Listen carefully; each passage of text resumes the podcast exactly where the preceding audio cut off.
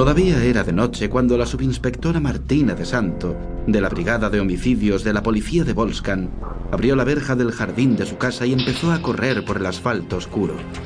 Las dos primeras semanas de aquel mes de diciembre habían resultado inusualmente cálidas, pero durante las madrugadas la temperatura descendía por debajo de los 10 grados.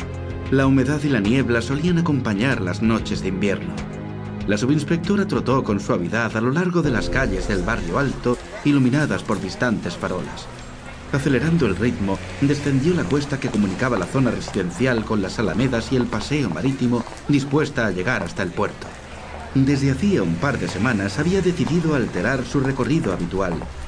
Hasta entonces, invariablemente, se venía marcando como meta el jardín botánico, situado a unos tres kilómetros de su casa en una rutinaria carrera de ida y vuelta.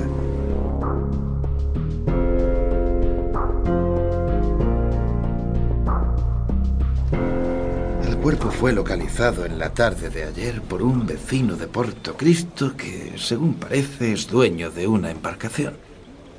Dicho ciudadano recoge el cadáver, lo envuelve en un capote de marinero junto con sus extremidades y...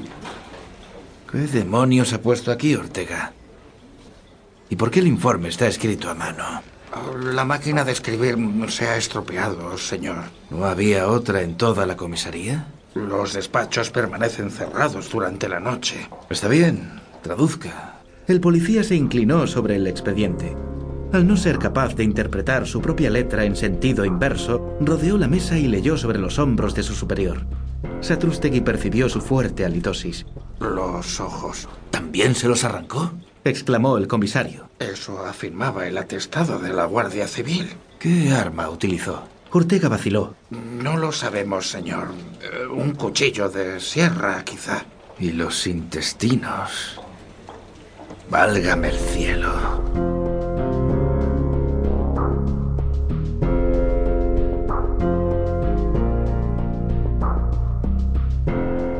El rumor de unos pasos merodeando alrededor del cobertizo le hizo comprender que fuese quien fuese el que se encontraba al otro lado, no albergaba buenas intenciones.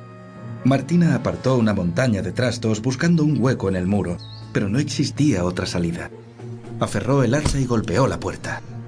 Al tercer impacto logró astillar un tablón. Por el hueco en forma de estrella hizo asomar la punta de su pistola. Tengo un arma. Abra o la utilizaré. Martín disparó al azar, uno, dos balazos, más para confortarse con la esperanza de alcanzar un blanco.